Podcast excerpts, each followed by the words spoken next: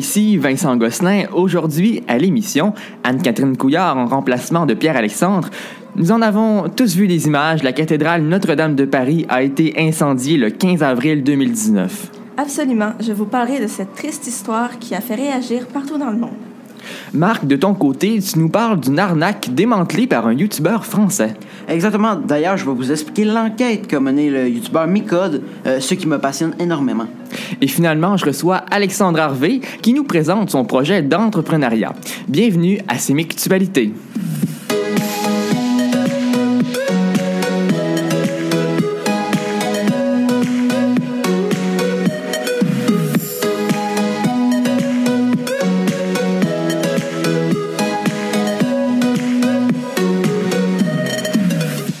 Vous avez certainement vu les images de la cathédrale Notre-Dame de Paris qui ont fait le tour du monde. Anne-Catherine Couillard, quelle importance avait cette cathédrale et comment la ville de Paris a-t-elle réagi? C'est une ville sidérée et touchée au cœur qui a vu l'un de ses joyaux architecturaux et le monument historique le plus visité d'Europe ravagé par les flammes. Toute la nuit, les pompiers ont combattu un incendie qui s'est déclaré lundi en fin d'après-midi. De nombreux Parisiens ne cachaient pas leur étonnement de voir ainsi ravagée la cathédrale Notre-Dame de Paris, qui a survécu aux incendies, à la Révolution et à toutes les guerres. Toute la soirée, les pompiers ont tenté avec succès d'éviter l'écroulement des ovignes, des vitraux et des rosaces uniques au monde. La tour nord, qui est soutenue par une structure en bois, a pu être sauvée de l'effondrement. Cependant, seul le tiers du toit a pu être épargné. Malheureusement, la, la flèche construite par Viollet-le-Duc s'est écroulée. Après avoir maîtrisé le feu, les pompiers ont travaillé toute la nuit à refroidir la structure. Vers quelle heure le feu s'est-il déclaré? Le feu aurait commencé vers 18h50 près des échafaudages installés sur le toit où des travaux étaient en cours. La charpente en bois du 13e siècle, surnommée la forêt, a été réduite en cendres.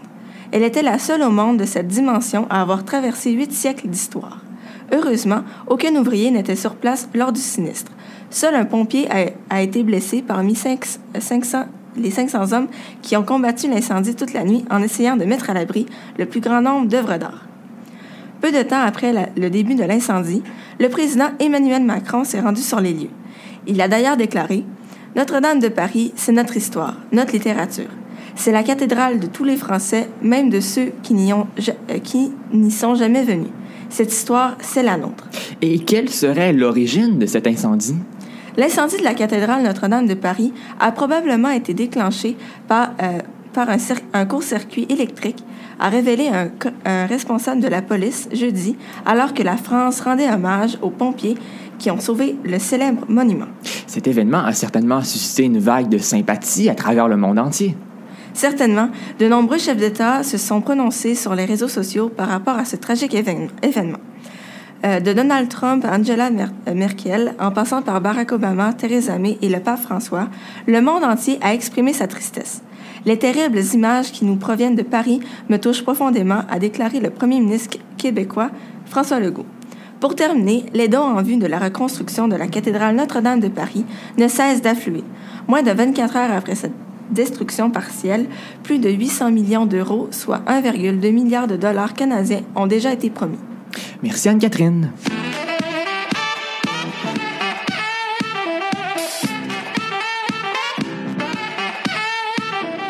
Vous écoutez Sémictualité avec Vincent Gosselin et ses collaborateurs.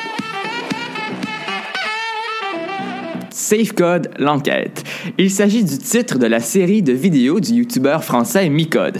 Mais Marc Pelletier, qu'est-ce qu'il fait exactement? Eh bien, simplement, ce jeune a infiltré le monde des centres d'appel à Maurice pour travailler sur les arnaques aux faux supports informatiques, ce qui a conduit à Technocrate, entre autres, euh, eh bien, il décortique de façon très schématique cette arnaque. Oui, mais quelle est son enquête plus précisément? Eh bien, tout simplement, Micode est arrivé à l'île Maurice en février de cette année pour infiltrer le réseau. Il avait contacté les responsables de l'arnaque. Il s'est d'ailleurs fait passer pour quelqu'un qui voulait travailler avec eux. Il a rencontré l'une des personnes qui mènent ces arnaques. Elle s'était mise à son propre compte avec un différent avec Technocrate et travaillait donc directement avec les Colombiens. Cette, personne lui a donné une, forma, une sorte de formation.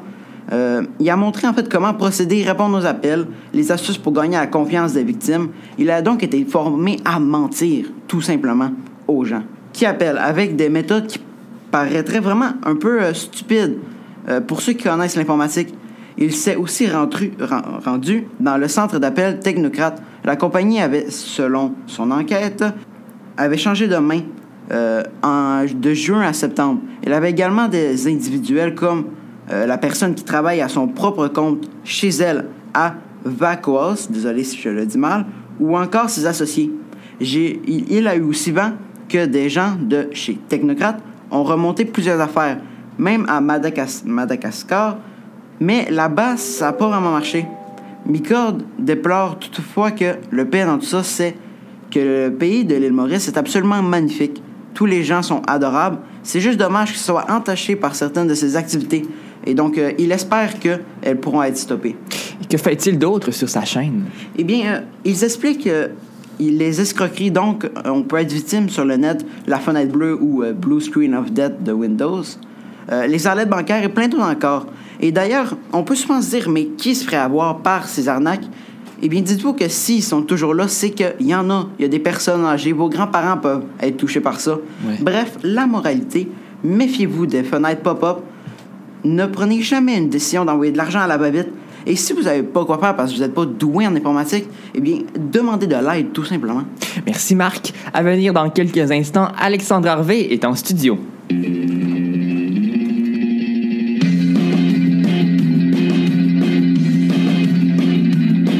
Pour vos commentaires, vos questions et vos suggestions, écrivez-nous par courriel à l'adresse suivante balado@sdec.éducation.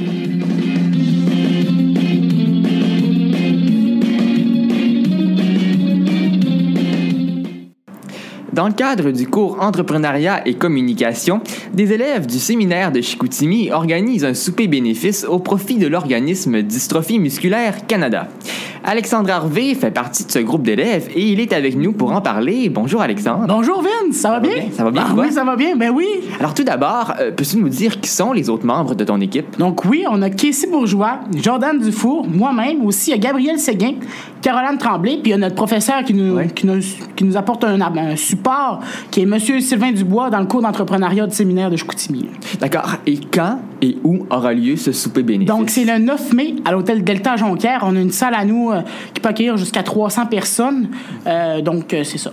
C'est à Comment? 6 heures, là, ouais. Oui, comment se déroulera la soirée? Donc, la soirée, c'est simple. C'est un repas quatre services qui sera offert. C'est, c'est gastronomique au bout. Là. Vraiment bon menu. Il va y avoir euh, aussi des musiciens, des enseignants des élèves qui vont faire de la musique pour faire l'ambiance de la soirée. Des prix de tirage également. Aussi, on a eu la chance euh, d'avoir Cynthia Gagnon. C'est une docteure spécialiste euh, dans ce domaine-là. Dystrophie a gagné plein de prix. Aussi, on a une jeune fille atteinte de la dystrophie qui va faire un, tu sais, une petite présentation comment elle vit avec ça, puis tout. là. Justement, pourquoi avez-vous choisi la cause de la dystrophie La musculaire? dystrophie. En tant que telle, il y a une fille dans notre groupe que sa sœur est atteinte de cette maladie-là. On trouvait que ça nous touchait énormément. Ouais. Fait que c'est pourquoi on s'est lancé dans cet organisme-là. On a fait des démarches avec eux, puis ils étaient vraiment contents qu'on fasse affaire avec eux. D'accord. Combien d'argent désirez-vous amasser au total? Au début, on, on regardait pour le 10 000 Ouais. On s'est rendu compte qu'il y avait plus de dépenses que prévu, mais tu sais, 8 000, 9 000, on va être vraiment contents. Puis en Ouais. fait, pour nous, c'est pas l'argent qui est- qu'on veut. C'est vraiment la, la satisfaction de tout le monde. Puis le bonheur qu'on va apporter aux gens, atteindre la dystrophie, puis euh, la soirée également aussi. Là. Quel est le coût d'un billet? C'est 50 pour quatre services, c'est très bon. Euh, aussi, on peut avoir un reçu d'impôt euh, d'environ 24 parce que c'est un don qu'on Ouais. fait aussi à l'organisme. Là, fait que c'est ça. Et en terminant, comment pouvons-nous procéder pour nous procurer un billet? Donc, il y a deux manières d'acheter des billets, soit en contactant Alexandre Harvey ou alexandre.harvey.sdec.éducation Oui. ou au numéro de téléphone qui est 418-376-9557. Je- En terminant, je vous souhaite la meilleure des chances pour votre souper bénéfice euh, qui aura lieu le 9 mai prochain, Oui, je le oui, rappelle. Merci beaucoup, Alexandre. Merci, Vincent. Pour terminer l'émission, nous vous invitons à aller visiter le deuxième salon du livre du séminaire de Chicoutimi qui se tiendra le lundi 29 avril et le mardi 30 avril prochain sur l'heure du dîner à la bibliothèque de l'école. Venez découvrir les classiques et les nouveautés. Marc Pelletier, Anne-Catherine Couillard, merci beaucoup à vous deux. Ici Vincent Gosselin, merci beaucoup de votre écoute. Passez une très bonne semaine.